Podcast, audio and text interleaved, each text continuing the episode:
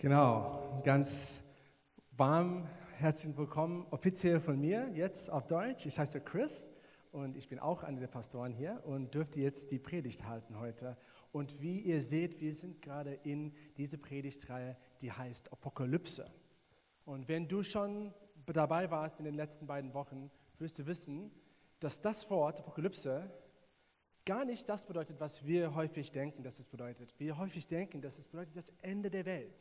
Aber eigentlich ist es gar nicht damit zu tun, sondern das Wort Apokalypse heißt Offenbarung.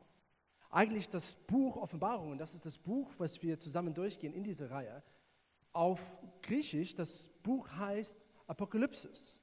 Das ist der Name der Buch und weil wir das übersetzen, wie es ist, es heißt bei uns Offenbarung oder Revelation in Englisch. Und das ist genau aus der Bedeutung des Wortes. Und wir haben auch gesehen, dass die Bibel ist voll von Apokalypsen, voll von Offenbarungen, die Gott Menschen gibt. Und Gottes Absicht dabei, wenn er uns eine Apokalypse gibt, ist, dass unsere ganze Welt geändert wird. Durch, dem, was, durch das, was wir sehen, durch dem, was uns offenbart wird. Und wir haben gesehen, vor zwei Wochen, als ich gepredigt habe, ich habe davon erzählt, wie Paulus eine Apokalypse gehabt hat auf dem Weg nach Damaskus. Und das hat sein ganzes Leben geendet. Er ist, Jesus ist ihm erschienen, hat eine Apokalypse von Jesus und hat realisiert, alles, was er geglaubt hat über Jesus, war falsch. Es war, und tatsächlich, die Schippen sind ihm seine Augen gefallen und er hat die Welt ganz neu gesehen.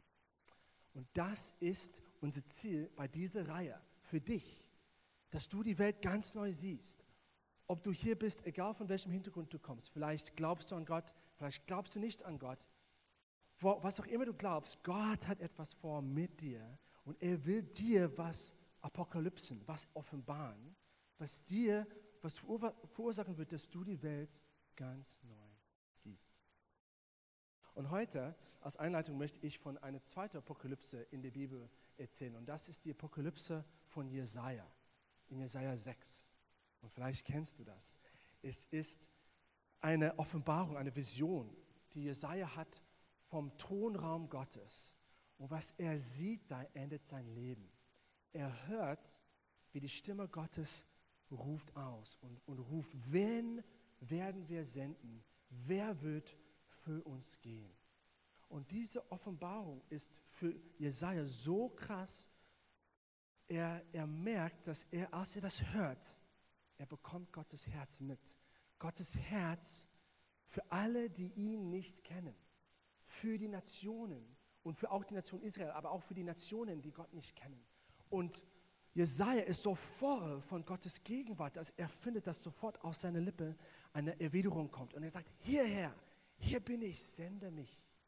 Und in diesem Moment, in dieser Apokalypse, das Leben von Jesaja wird komplett geändert, weil er erhält die Lebensberufung für sein Leben als Prophet zur Nation Israel, aber auch als Prophet zu den Nationen zu gehen. Und wenn du das Alte Testament liest, kein anderer prophezeit mehr über die Nationen und wie sie zum Gott wiederkommen sollten als Jesaja. Und er hat Gottes Herz verstanden. Und das letztendlich ist das Herz eines Vaters für alle, die ihn nicht kennen. Und besonders für die verlorenen Kinder, die, die ihn nicht kennen. Genau. Und das ist, worum es geht in dem Buch Offenbarung. Es geht um auch, dass Gott letztendlich sein Königreich bringt, sodass jeder in sein Königreich freikommen kann. Und wir sehen das durch unseren Merkvers für die Reihe aus Offenbarung 11 bis 15. Und wo steht, jetzt gehört die Herrschaft über die Welt endgültig unserem Herrn um den und dem, der uns, den er als König eingesetzt hat. Das ist Christus, ja. Unser Herr wird für immer und ewig regieren. Und das Königreich, das Jesus bringt auf die Erde, ist ein gutes Königreich und es ist frei verfügbar für jeden. Und das ist eine gute Nachricht.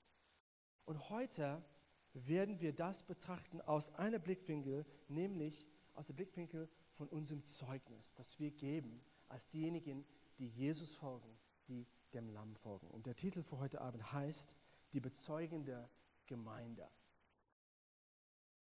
Und heute unser Fokus wird diese Frage sein, was bedeutet es, ein Zeuge zu sein? Wir verstehen von dem Wort Zeugen so üblich, dass es jemand, der das die Wahrheit bezeugt, oft, oft in einem, vor einem Gericht, der die Wahrheit bezeugt über das, was er oder sie gesehen hat. Und für uns Christen, bezogen auf den christlichen Glauben, wir sind auch gerufen, aufgerufen, Zeuge zu sein, zu auch über die Wahrheit zu bezeugen, zu bezeugen, über das, was wir selbst erlebt haben. Und wenn man sieht, wie das in der Bibel vorkommt, man sieht, Zeugen bezeugen immer über die Wahrheit, über Jesus.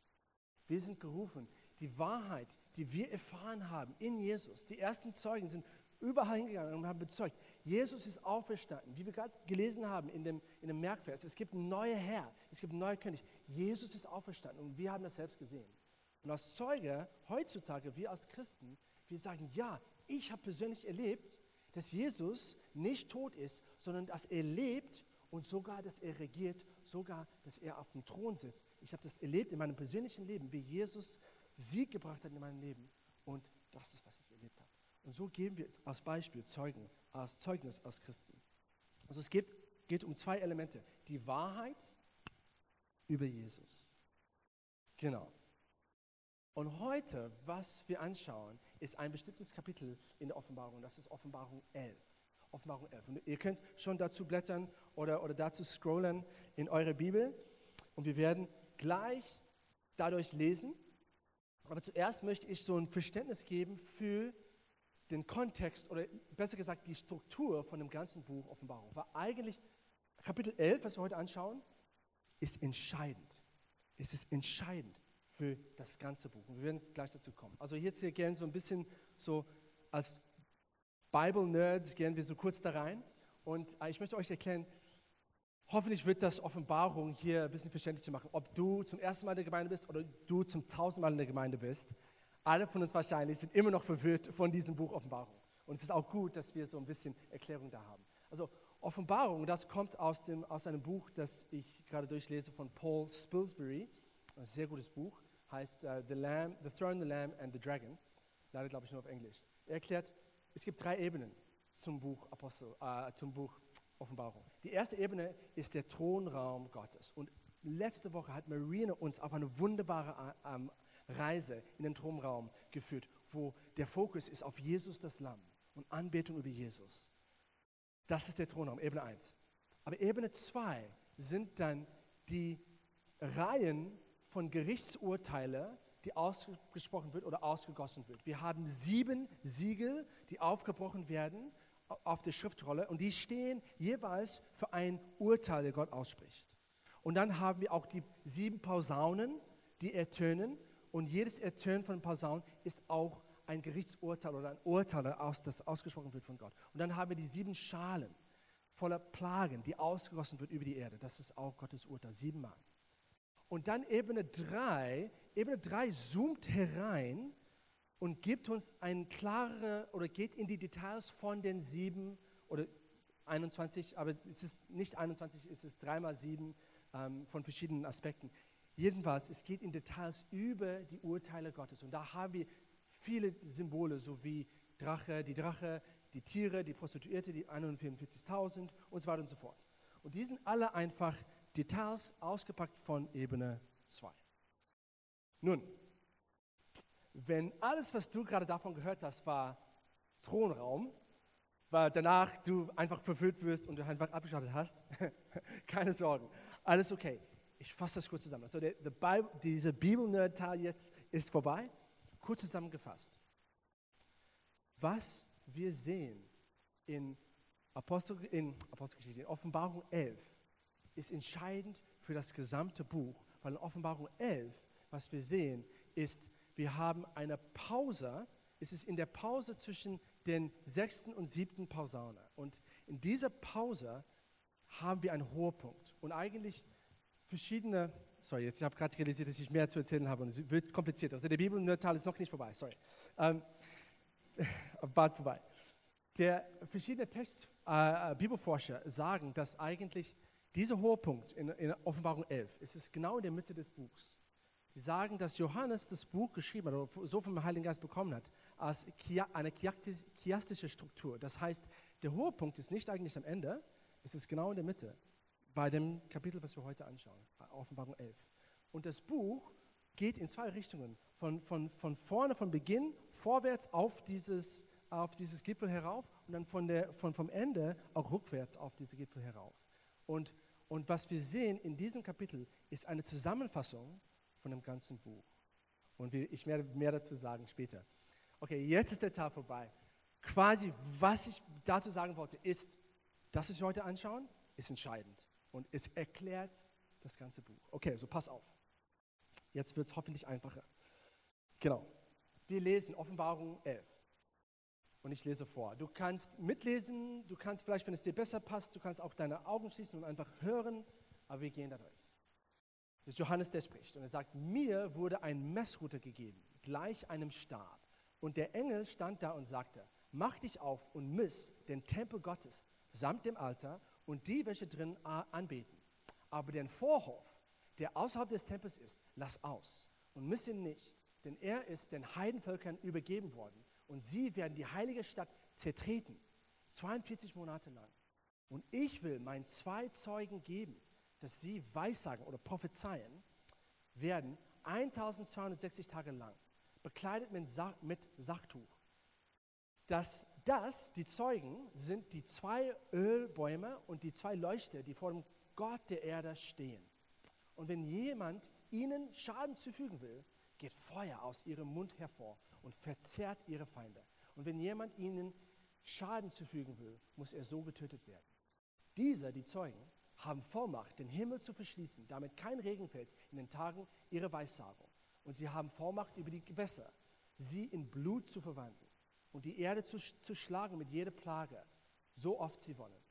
Und wenn sie ihr Zeugnis vollendet haben, wird das Tier, das aus dem Abgrund heraufsteigt, mit ihnen Krieg führen und sie die, äh, sie, die Zeugen, überwinden und sie töten.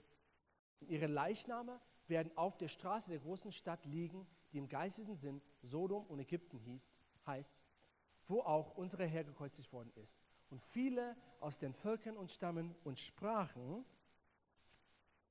und Nationen werden ihre Leichname sehen, dreieinhalb Tage lang. Und sie werden nicht zulassen, dass ihre Leichname in der Gräbe gelegt wurden.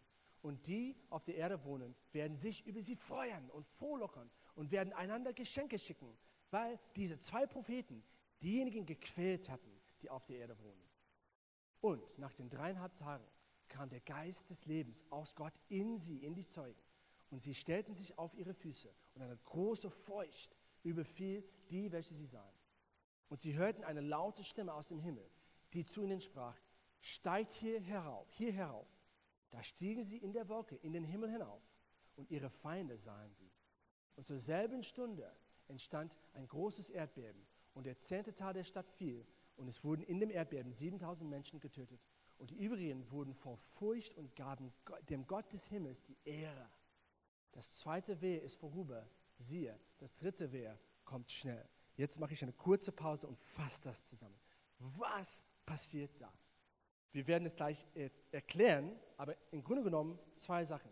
Wir haben den Tempel Gottes, der gemessen wird, und wir haben die zwei Zeugen, die Zeugnis geben in Kraft mit Zeichen und Wundern, dann kämpfen gegen das Tier, werden getötet, aber dennoch werden, äh, werden auferweckt zum Leben. Und als sie auferweckt, als sie auferstehen, passiert was Krasses und Wundervolles eigentlich. Und wir schauen das später. Aber jetzt ähm, gehen wir, jetzt ist so die Geschichte Teil vorbei und jetzt kommt ein Teil von Lobpreis und Danksagung. Und das ist eigentlich jetzt unser Merkvers, in Vers 15. Und der siebte Engel stieß in die Posaune und da ertönte laute Stimmen im Himmel, die sprachen, die Königreiche der Welt sind unserem Herrn und seinem Christus zuteil geworden und er wird herrschen von Ewigkeit zu Ewigkeit. Und die 24 Ältesten, die vor Gott laut auf ihren Thronen saßen, fielen auf ihr Angesicht und beteten Gott an und sprachen, wir danken dir, Herr, o oh Gott, du Allmächtige, der du bist, der du bist und der du warst und der du kommst, dass du deine große Macht an dich genommen und die Königsherrschaft angetreten hast. Und die Heidenvölker sind zornig geworden und dein Zorn ist gekommen und die Zeit, dass die Toten gerichtet werden und dass du deinen Knechten, den Propheten, den Lohn gibst, den Lohn gibst und den Heiligen Geist und denen, die deinen Namen fürchten, den Kleinen und den Großen, und dass du die verdirbst, welche die Erde verderben. Und der Tempel Gottes im Himmel wurde geöffnet. Und die Lade seines Bundes wurde sichtbar in seinem Tempel. Und es geschah Blitze und Stimmen und Donner und ein Erdbeben und. Und schon wenn du das liest, besonders das Ende, also du siehst, wie das sein könnte, dass das eine Zusammenfassung ist von dem ganzen Buch. So, das braucht auf jeden Fall Erklärung. Eigentlich Bibelforscher sagen, dass diese, besonders die erste Hälfte davon, diese kleine Mini-Geschichte, ist der rätselhafteste Teil von, von der rätselhaftesten Buch der, der ganzen Bibel, von Offenbarung. Und das ist der Teil, der am schwierigsten ist zu verstehen. Und ich darf heute darüber predigen. So, ich hoffe, dass ich dem so, so, so recht bin und, und euch das verständlich mache und auch dabei nicht zu langweilig werde. Aber nachdem wir alles das gelesen haben, vielleicht fühlst du, fühlst du dich, wie ich in diese, in, in diese Meme äh, diese Woche gefunden habe. So, das ist ein Bild, so, es steht äh, im Englischen, nachdem man Offenbarung gelesen hat. So, Verwirrung und dann Angst. Oh meine Güte, was wird hier auf der Erde passieren? Erdbeben, oh nein, Gericht. Und man hat einfach Angst. Das ist nicht das, was wir wollen. Wir wollen keine Angst verursachen und vor allem wollen wir auch keine Verwirrung haben. Und eigentlich, und wir werden jetzt, jetzt, jetzt da reintauchen und sehen, wie das, was wir gerade gelesen haben, obwohl es scheint sehr manchmal negativ zu sein und voller Richten, ist einfach voll Leben und voller Hoffnung und voller Ermutigung. Für uns, für die Gemeinde. So, die erste Frage, die, die wir uns stellen werden, ist, wer sind überhaupt diese zwei Zeugen? Wer sind die zwei Zeugen? Sind die Mose? Sind die Elia? Viele denken so. Ähm, und was wir wissen, ist, es steht in, in, in Vers 4, wenn du das, das, das, Kapitel vor dir hast, dann kannst du kurz auf Vers, Vers 4 gucken und die sind die zwei Ölbäume und die zwei Leuchter, die vor Gottes Thron stehen. Das ist ein direkter Hinweis auf und aus Sacharja 4. Das ist ein Altes Testament Buch. Und eigentlich viele Symbole kommen aus Sacharja und das ist eins davon, diese zwei Ölbäume und die, und die zwei Leuchter. Wir haben auch gesehen, dass, wenn du in den beiden Predigten dabei warst, ähm, letzte Woche und die Woche davor, dass das auch vorkommt, sogar ähm, die, zwei die zwei Leuchter zumindest, in Offenbarung 1. Und da wird direkt ausgelegt von Johannes selbst, was sie bedeuten. Die, die Leuchter stehen für die die sieben Gemeinden.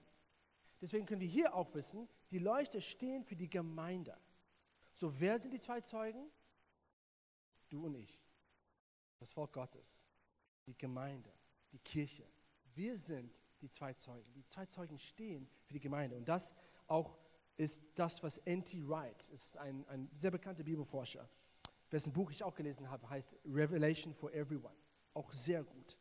Ähm, ich zitiere von ihm, die zwei Zeugen sind ein Symbol für die ganze Kirche in ihrem prophetischen Zeugnis. Und was ist das Wort prophetisch? Prophetisch heißt, eine Botschaft von Gott weiterzugeben. So ihr prophetisches Zeugnis heißt, in ihrem Sein und, und auch in ihrem Reden, in unserem Sein und unserem Reden, wir geben eine Botschaft weiter von Gott. Das ist unsere Berufung. Also, die sind ein Symbol für die Kirche in ihrem prophetischen Zeugnis, ihrem treuen Tod, oh oh, und ihre Bestätigung von Gott. Okay, wird schon wieder besser. Und genau, also wir haben gesehen, dass ähm, es ist ein hoher Punkt in, in Kapitel 11. Und eigentlich das, was hier beschrieben wird, ist der Kampf zwischen den Zeugen, das heißt die Nachfolger Jesu, wir als Kirche, der Kampf zwischen der Kirche und den Mächten des dunklen Reiches, von, von der Drache, von Satan und seinen Mächten. Und hier erleben wir, wir sollen Zeugnis geben, wir sollen mutig sein, über die Wahrheit bezeugen, aber werden auch, wir werden auch Verfolgung erfahren und Widerstand erfahren. Möglicherweise bis zum Tod, aber dann wie die Zeugen. Es gibt eine Auferstehung und wir werden auch gucken, was das bedeutet. So das Hauptthema, und das habe ich auch auf eine Folie gepackt, das Hauptthema, mit dem wir heute befassen, nächste Folie, ist die Berufung von uns als Gottes Volk, ein prophetisches Zeugnis für die Welt zu sein. Verfolgung, ja, zu ertragen. Verfolgung, möglicherweise bis zum Tod. Und Gottes Bestätigung durch die Auferstehung. Wir werden auch sagen, was genau das alles bedeutet. Also lasst uns einige Details, Details jetzt anschauen. Wir werden uns so schrittweise durch das, das Kapitel gehen. Und erstmal schauen wir den Tempel an. Der Tempel. Was, wofür steht der Tempel? Der Tempel verstehen wir aus dem Neuen Testament. Das ist wieder wir. Wir sind der Tempel Gottes. Das steht in, in 2. Korinther, dass wir der, der, dass der lebendige Tempel Gottes sind. So, wir Christen, wir machen ein lebendiges Gebäude und das ist der Tempel.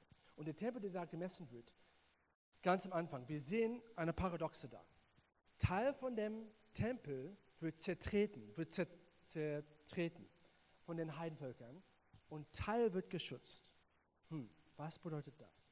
Das steht dafür, wie wir als Christen, als Nachfolger des Lammes, wir sind gerufen, durch Leid zu gehen, sogar manchmal so das Gefühl, dass du zertreten wird und, und durch Verfolgung zu gehen. So wir erfahren Unterdrückung und Erfolgung, aber auch irgendwie zur gleichen Zeit erfahren wir Schutz. Zur gleichen Zeit. Das ist so eine Paradoxe. Wir denken an zum Beispiel Jesus im Garten Gethsemane. Wir haben gerade Abendmahl gefeiert. Und Jesus hat gebetet, Gott, bitte nimm diesen Kelch des Leidens von mir. Aber Gott tut das nicht. Er leidet die Kreuzigung. Aber dennoch ist Gott, Gott schickt Engel in dem Garten, um ihn zu stärken, sodass er dadurch gehen kann. Wir denken auch an, an, an den Apostel Paulus, der ein Dorn im Fleisch hatte und der gebetet hat, Gott, nimm das Leiden von mir. Was macht Gott? Er nimmt es ihm nicht ab, sondern er sagt, meine Gnade, meine Gnade genügt. So wir sind als Christen, natürlich, keiner von uns will leiden. Vielleicht leidest du heute und du willst, dass es aufhört. Und es kann sein, dass Gott das aufhören lässt. Es kann auch sein, dass er dich durch den Todestal geht, aber sein Versprechen ist, er begleitet dich dadurch, wie ein guter Hirte ist, eng bei dir. Und er stärkt dir mit seiner Route und er stärkt dir und er tröstet dich. Und er ist bei dir. Also das ist unsere Aufforderung als Christen, aus dem Tempel Gottes, irgendwie beides, Schutz von Gott zu leben, aber auch, dass wir durch etwas durchleiden. Und das wird verstärkt durch die Zahlen, dieser Punkt wird verstärkt durch die Zahlen, die Johannes nimmt oder durch den Heiligen Geist durch Johannes uns gibt. Du, wirst, du hast bestimmt gemerkt, es gibt diese komischen Zahlen, so 42 Monate, 1260 Tage, dreieinhalb Tage. Die sind alle beziehen sich auf eine Zahl und das ist die Zahl dreieinhalb. Und das bezieht sich auf, und das ist hier ganz oben in der Folie, Daniel 7, Vers 25, wo Daniel prophezeit über eine Zeit, zwei Zeiten und eine halbe Zeit. Das ist, wenn du gut bei Mathe bist, dreieinhalb, okay? Ähm, und, und was, aber in dem Kontext von Daniel, was er prophezeit, ist eine Krisenzeit.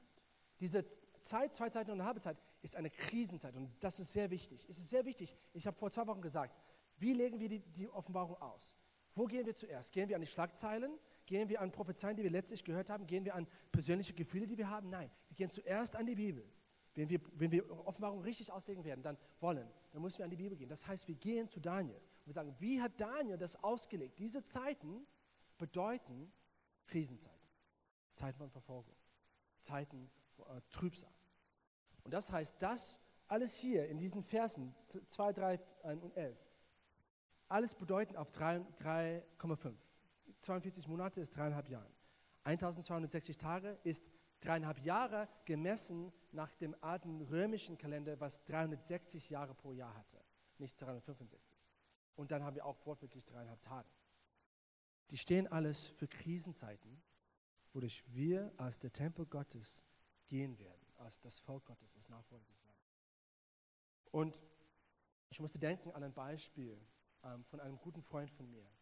Die letzten zwei Wochen, wo er Zeuge gewesen war oder ist auf seiner Arbeit. Er, er ist für das Richtige eingestanden, für ein Thema, das sehr unpopulär ist in unserer Gesellschaft. Aber er ist dafür eingestanden, für diese Wahrheit. Und es wurde wirklich krass für ihn auf Arbeit. Und er ist unter Angriff gekommen. Und in einem gewissen Moment er war sich nicht sicher, wie oder ob es weitergeht mit der Arbeit. Aber er wurde auch dadurch getragen und wurde auch dadurch getröstet von Gott. Und er, und er meinte zu mir, er hat mir so ein, so ein SMS geschickt, er hat gesagt, ich, ich spüre mehr Frieden jetzt inmitten diesen Umständen als jetzt. Das ist diese Paradoxe. Das heißt, wir sollen keine Angst haben, wie Johnny Depp da Angst gehabt hat. Wir sollen keine Angst haben. Wenn wir durch, durch Verfolgung gehen oder wenn wir unter Attacke kommen, Gott ist da, er ist mit uns. Und ich will dich ermutigen, wo auch immer du bist, vielleicht, vielleicht hast du einst schon mal für die Wahrheit gestanden, auf Arbeit oder in der Schule, wo auch immer du warst, und du kamst unter Angriff. Und jetzt bist du müde und entmutigt und du hast auf, aufgehört, für die Wahrheit zu stehen. Der Heilige Geist will dir Mut machen. Er ist immer bei dir und er begleitet dich. Und das ist, das ist die Nummer eins Ermutigung, die wir haben, wenn wir durch Verfolgung gehen, dass er bei uns ist. Es gibt, gibt auch eine andere Ermutigung und dazu kommen wir noch. Ähm, okay, so, lass uns jetzt gucken, die Tatsache, dass diese Zeugen mit Kraft ähm, dienen. So, wir sind auch als Zeugen. Unser prophetisches Zeugen, Zeugnis vor der Welt sollte auch begleitet mit Kraft. Und wir sehen die zwei Zeugen, die, die haben verschiedene Zeichen und Wunden, die ihr Dienst begleiten. Und wenn wir das gelesen haben, vielleicht kam das dir bekannt vor, weil diese Zeichen und Wunder sind schon mal aufgetaucht in der Bibel. Und, und wir gehen zur Bibel zu, um die richtig auszulegen. Wir hatten ähm, zum Beispiel, die, die, die, die sollen uns an die Dienste von Mose und von Elia erinnern. Und wir sehen Mose, weil diese Zeugen, die haben Kraft, Wasser ins, oder Gewässer ins Blut zu verwandeln. Und die, die haben auch ähm, Kraft, Plagen, die, die Erde mit Plagen zu schlagen. Und dann Elia auch, wie Elia, die haben Kraft, die, die Himmel zu verschließen, dass es nicht regnet. Und die haben auch Kraft, Feuer vom Himmel herunterzurufen. Was bedeutet das, diese, diese Bezüge auf, auf Elia und Mose? Bedeutet das, dass diese zwei Zeugen tatsächlich Mose und Elia sind, dass wir erwarten sollen, dass tatsächlich Mose und Elia wieder zum Leben auferwacht werden in den letzten Tagen und wieder auf Erden kommen werden? Sollen wir das wortwörtlich erwarten?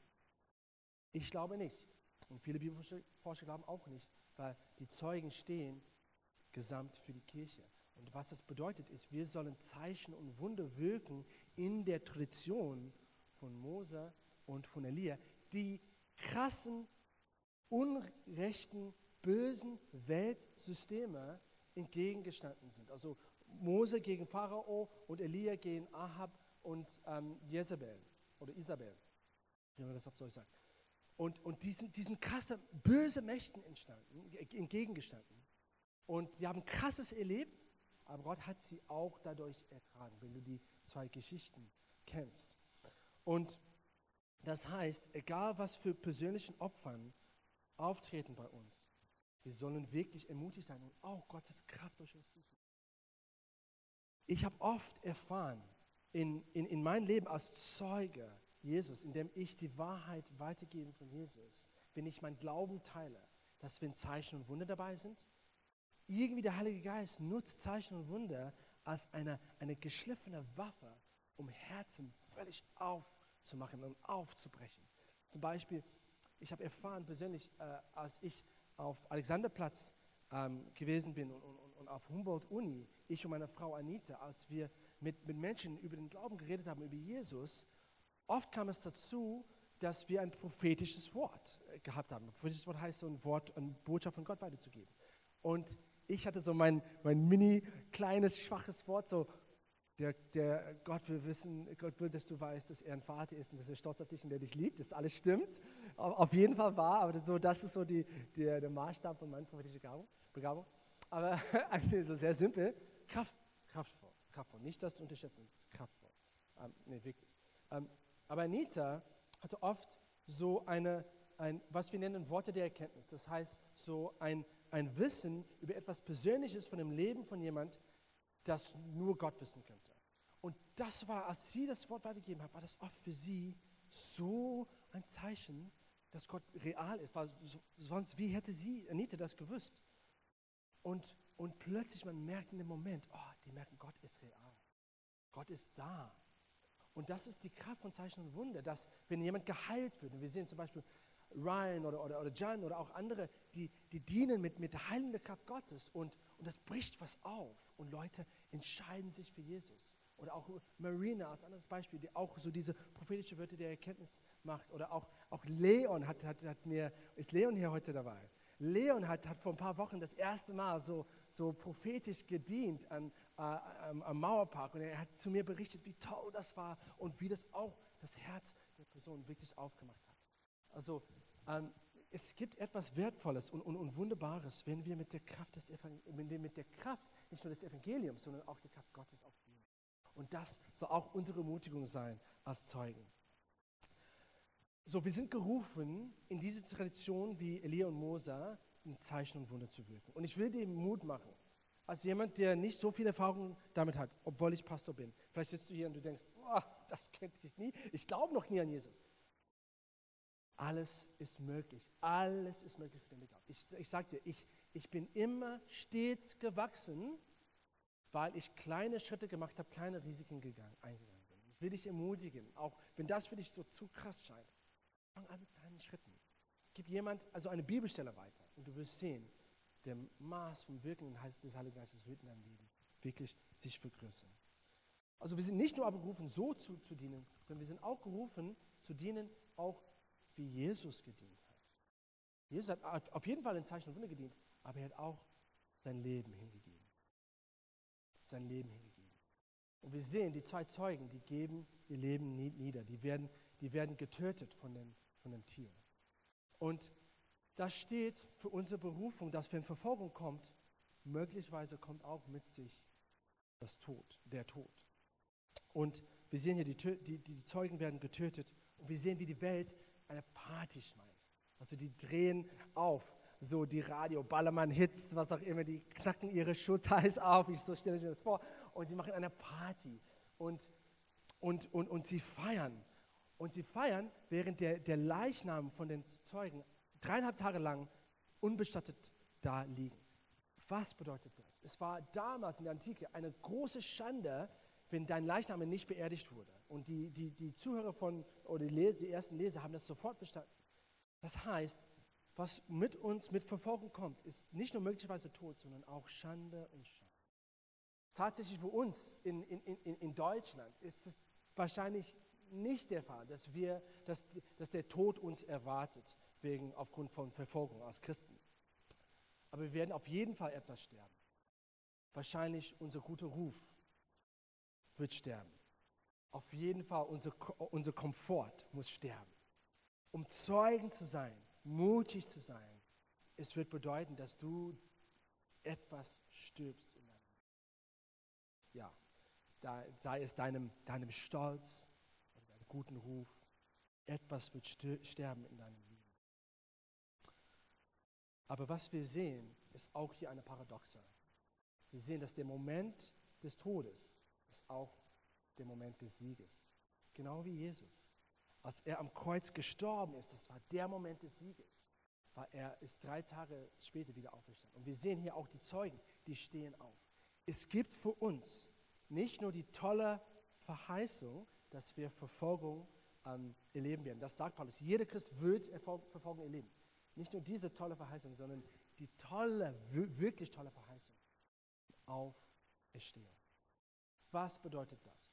Wortwörtlich, am Ende des Zeites wirst du für deinen Glauben bestätigt werden, weil du nicht zugrunde gehen wirst, sondern Gott wird deinen Glauben bestätigen, indem er dich auferstehen lässt am Ende des Tages, am Tag des jüngsten Gerichts. Das passiert am Ende der Zeit. Aber auch in diesem Leben darfst du auch Auferstehung leben, indem du die Auferstehungskraft von Jesus in dir persönlich erlebst. Und es ist krass zu merken, wenn du die Weltgeschichte hindurchschaust, die Gemeinde, also das gesamte Gemeinde, wenn Gemeinden und wenn die Kirche durch Verfolgung gegangen ist, ist irgendwie auch Auferstehungskraft in ihnen ausgelöst. Und wir sehen, sei es die Frühkirche in den ersten 300 Jahren aufgrund des Römischen Reichs, der Verfolgung vom Römischen Reich, sei es der, die heutige Gemeinde in China, sei es überall in, in der muslimischen Welt, wo, wo Christen unter, wirklich unter Angriff kommen. Die Gemeinden wachsen rasch und es gibt Kraft, es gibt Zeichen, es gibt Wunder und die Christen, die sind mutig, sie sind stark, viel stärker als wir, weil sie erleben tatsächlich in ihnen die Auferstehungskraft Jesus. Und das ist unsere unsere Verheißung, dass obwohl wir gerufen sind zum Sterben, mit Jesus gehen, uns mit ihm zu identifizieren, in den Tod hinein, werden wir auch wiederum rauskommen in das Leben hinein. Und das ist die zweite Ermutigung. für dich. Wenn du gerade Angriff oder, oder Widerstand spürst aufgrund dein Christsein, kannst du ermutigt sein. Jesus wird mit dir sein als Hirte, aber er wird auch dich niemals verlassen in dem Sinne, dass er auch in dir mit seiner Auferstehungskraft sein wird. Und er wird dich stärken. Er wird dich stärken. So, das ist das, was es bedeutet, diesen Ruf zu gehen, Jesus nachzufolgen. Wir sehen auch, also zweitletztes Zeichen für heute Abend ist das, oder, oder Detail von, von, von dem Kapitel, das wir sehen. Sie sehen, dass die Zeugen, die tragen Sack, Sacktücher. Was bedeutet Sacktücher?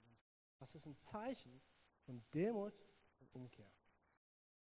Die, das, das ist ein Zeichen von unserem prophetischen Zeugnis als Gemeinde, die Welt zur Umkehr zu rufen dass die Welt, dass jeder Mensch so umkehren von dem Weg, wo sie laufen, ohne Jesus, 180 Grad umdrehen und Jesus nachfolgen.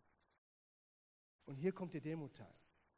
Genauso wie wir das auch machen mussten und immer noch machen müssen. Wir sind davon nicht erspart.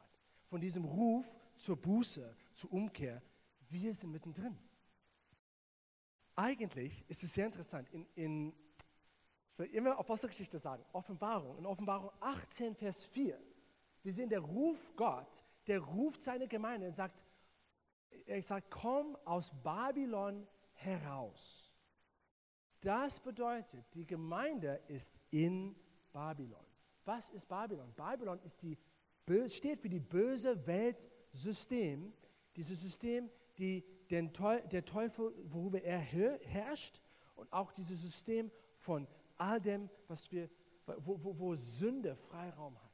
So Habgier, Begierde, ähm, sei es was auch immer das ist, die, die, die Sünden, mit denen wir kämpfen, Selbstsucht und, und was auch immer. Die Gemeinde ist in Babylon und soll herauskommen.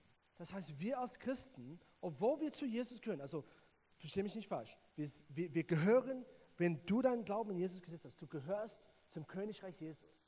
Und das ist eine gute Nachricht aber wir haben immer noch mit Sünde zu kämpfen. Ne? Obwohl wir Heilige sind, wir haben immer noch mit Sünde zu kämpfen. Und dieser Ruf geht, äh, trifft auch für uns zu. Und das heißt, wir, wir sind mit, mit einbezogen, mit diesem Ruf Umkehr zu machen. Und das ist genau die Botschaft, die wir als Christen sagen sollen. Dass alle, egal wie gut du scheinst als Mensch, egal was für gute Noten du bekommen hast in deiner Abi, oder wie gut aussehend du bist oder was für ein großes Sixpack du hast oder was auch immer oder wie schön du als Frau siehst. Egal wer du bist und welche Nation du gehörst, was auch immer, dein Hintergrund. Alle von uns, wir haben, wie es steht in der Bibel, die, das Leben in der Herrlichkeit Gottes verloren. Das heißt, wir haben gesündigt. Alle. Und wir müssen umkehren. Weil es gibt einen König, der regiert jetzt. Und er bietet uns etwas viel krasses und besseres an als der Tod. Das ist, was die Drache anbietet und der Teufel in seinem Königreich. Erlebt man Tod, man geht, man geht einen Weg in den Tod. Jesus führt uns auf den Weg in die Freiheit und in das Leben. Es gibt eine neue, und das ist, was die Zeugen in der Urgemeinde gesagt haben. Die haben bezeugt, es ist ein neuer König auf dem Thron, Jesus. Und das bezeugen wir auch. Komm mit, komm mit mir, erlebe das, was ich selbst erlebt habe, mit dem König der Welt der mich in die Freiheit geführt hat, der mich in das Leben geführt hat. Und wenn du heute hier bist, du diese Entscheidung gar nicht, noch nicht getroffen hast, Jesus, wie wir sagen, zum Herrn, zu deinem Leiter zu machen, zu deinem Retter, zu glauben, dass er für deine Sünden gestorben ist, wirst du gleich eine Gelegenheit bekommen. Und ich würde dich ermutigen, das auch zu machen. Das ist der Anfang von ewigem Leben für dich. Und so, wir sehen jetzt, wir kommen jetzt zum letzten Punkt. Und das ist, wir sehen am Ende von dem ersten Abschnitt, ein, eine große Ernte. Eine große Ernte. In, in Vers 13, und das könnt ihr aufschlagen, wir haben es nicht auf der Leinwand, aber ihr könnt aufschlagen in Vers 13, wir sehen etwas, was zuerst erscheint als etwas Negatives, ein Erdbeben und Leute sterben. Und wenn du das liest, du denkst, okay, kurz, ich lese weiter, ich will so, äh, ja, das ist irgendwie, ich fühle mich unwohl, unwohl damit. Aber eigentlich, das ist etwas Krasses. Und, und wir, wir, werden jetzt gleich da reingehen. Das, das, das, zeigt, das bezeichnet eine große globale Erweckung und Ernte. Wir kommen, wir kommen gleich dazu. Ähm, also wir sehen am, in der, in der Zeit, am Ende vom Vers 13, wir, wir fangen erstmal damit an, dass die Leute, die noch am Leben waren nach diesem Erdbeben, die, die, die, die gab Gott die Ehre. Und die Bibelforscher und die Theologen sagen, dass dieser Ausdruck, dass die Gott die Ehre gibt, das, wenn das vorkommt in der Bibel, bezeichnet immer so eine andauernde Haltung von Gott, ich andauernd, ich gebe dir mein Leben. Es ist nicht nur so ein Moment, wo sie Gott die Ehre gaben und danach war es vorbei mit Gott und weiter mit Leben, sondern die, haben, die, die, sind, die sind zum Glauben gekommen. Die haben von nun an Gott die Ehre mit ihrem ganzen Leben gegeben. Okay? So, wir reden, Vers 13. Es gibt Leute, die zum Glauben kommen. Jetzt ist die Frage, wie viele Leute? Interessant. Nur ein Zehntel der Stadt, nur ein Zehntel geht zugrunde. Zehn Prozent der Stadt steht da, geht zugrunde. Wird, das steht für Gottes Gericht, Gottes Urteil. Denkt daran, das ist eine Zusammenfassung von dem ganzen Buch. Jetzt sind wir am Ende der, der, der Story. Jetzt ist der, der, der Tag des jüngsten Gerichts, das hier mit der Auferstehung kommt diesen Erdbeben, mit, der, mit dem, wo wir alle zum, zum, zum Leben erwacht werden, ähm, kommt jetzt, jetzt der Tag des jüngsten Gerichts. Und, und das Coole ist hier, wir sehen am Ende der Zeit, 90 Prozent werden gerettet. Steht da, und das ist interessant, es, äh, es ist genau das Gegenteil von dem, was wir früher in der Bibel sehen. Wir sehen, in, in, in, in hier, die Stadt wird hier symbolisch, es heißt Sodom, ja, steht da in den frühen Versen. In Sodom, in, in 1. Mose, wir sehen, dass wenn nur zehn Leute in der ganzen Stadt heilig wären, gerecht wären, dann würde der Stadt nicht zerstört werden. Aber es gab nicht mal zehn Leute. Also 90 Prozent der Stadt war ungerecht. Hier wir sehen 90 Prozent und kommt zum Glauben. Nur 10 Prozent ist, ist, ist, erlebt Gottes Gericht. Und wir auch sehen, 7000 steht auch da, in, in, in Zeiten von Elia, er hat erfahren, Gott hat ihm gesagt, es gibt nur in dem ganzen Volk Israel nur 7000 Leute, die, die, die mir treu sind. Aber hier sehen wir, nur 7000 sind gestorben und, und der Rest ist zum Glauben gekommen. Also es gibt und es erwartet uns eine große globale Ernte. Und das ist unsere Hoffnung am Ende der Zeit. Und wir sehen, gleich nach Vers 13 kommt Vers 15 und diese ganze Danksagung. Und das ist quasi die Realität, dass am Ende der Welt, am Ende der Zeit, es wird real sein, dass Jesus regieren wird. Er ist der Herr und das ist unsere große Hoffnung als Christen und das, was uns erwartet. Zurück zum Jesaja zu kommen. Jesaja hat Gottes Herz verstanden für die Nationen, für alle, die ihn nicht kennen. Und hier durch die Ernte im Vers 13 sehen wir wiederum Gottes Herz. Ein Herz des Vaters, die verlorene Kinder. Er will, er will möglichst alle dass alle zum Glauben kommen. Wo wir sollen auch hier mitbekommen, Gottes großes Herz. Und das soll uns ermutigen, als Zeugen für Christus zu stehen, die Wahrheit weiterzugeben von dem, was wir erfahren haben, sodass Leute zum Glauben kommen. Das ist unsere Berufung. Also wenn wir heute schließen, lass uns zusammenfassen, was wir heute gesagt haben. Wir sind aufgerufen, als Gemeinde die Wahrheit über Jesus zu bezeugen. Das ist besonders die Wahrheit, dass Jesus der Retter ist, dass Jesus am Kreuz gestorben ist für die ganze Welt, so wie wir auch. Es kann sein, dass aufgrund dessen wir unter Verfolgung kommen. Es kann sein, dass Komfort sterben wird in deinem Leben, dass dein guter Ruf sterben wird in deinem Leben, dass etwas sterben wird in deinem Leben. Weißt du was? Er ist würdig. Das Lamm ist würdig. Das Lamm ist würdig, egal was es dir, was es dir kostet, dem Lamm nachzufolgen. Er ist würdig. So lass uns bereit sein, in Kraft und Demut Zeugen zu sein, egal was es dir kostet. Weil er ist größer und er ist. So, ich möchte heute Abend im Gebet für uns. Lass uns beten. Jesus, wir danken dir, dass du das Lamm bist, Und dass alles, was wir durchgehen, aufgrund unserem Glauben als Christen, alles, es, es kann nie verglichen werden mit der Ehre, das wir haben, dir nachzufolgen. Mit dem Leben, mit dem ewigen Leben, was wir in dir erhalten. Mit der Freude, was, dir in dir, was, was wir in dir finden. Und ich bete, Gott, ich bete für jeden hier. Für die, die Freude verloren haben. Für die, die Mut verloren haben. Für die, die entmutigt sind. Dass du uns daran erinnerst, an dem, was wir in dir haben. Dass du uns daran erinnerst, was für eine große Berufung wir haben als Kirche, dir nachzufolgen und von dir Zeugen zu sein. Es gibt kein größeres Privileg als das. So Gott, stärke uns. Stärke uns weiter. Gib uns Mut. Gib uns eine Apokalypse. Gib uns eine Vision, eine Offenbarung von dem, worum es wirklich geht. Sodass wir frei von Angst werden, um dir nachzufolgen. Und ich möchte für eine Gruppe hier beten. Wenn du hier bist, wie ich vorher erwähnt habe, und du hast noch nicht diese Entscheidung getroffen, Jesus als Herr und Retter anzunehmen für dich. Das heißt, eine Entscheidung zu treffen, die Kontrolle deines Lebens aufzugeben. Sagen, Jesus, ich gehe jetzt deinen Weg. Meine Ermutigung für dich ist, mach diese Entscheidung jetzt. Jetzt ist die Zeit. Vielleicht kämpfst du dich innerlich damit und du weißt nicht, ob du diese Entscheidung treffen sollst, du weißt nicht, ob du Jesus vertrauen kannst. Du kannst ihm vertrauen, weil er gut ist. Er ist dein Hirte. Er wird mit dir gehen. Er will, dass du nicht mehr alleine durch das Leben gehst. Und er will mit dir gehen. Und wenn du diese Entscheidung treffen willst, dann bete nach mir. Ich werde vorbeten und du kannst einfach ein ganz simples Gebet nach mir beten, von deinem Herzen.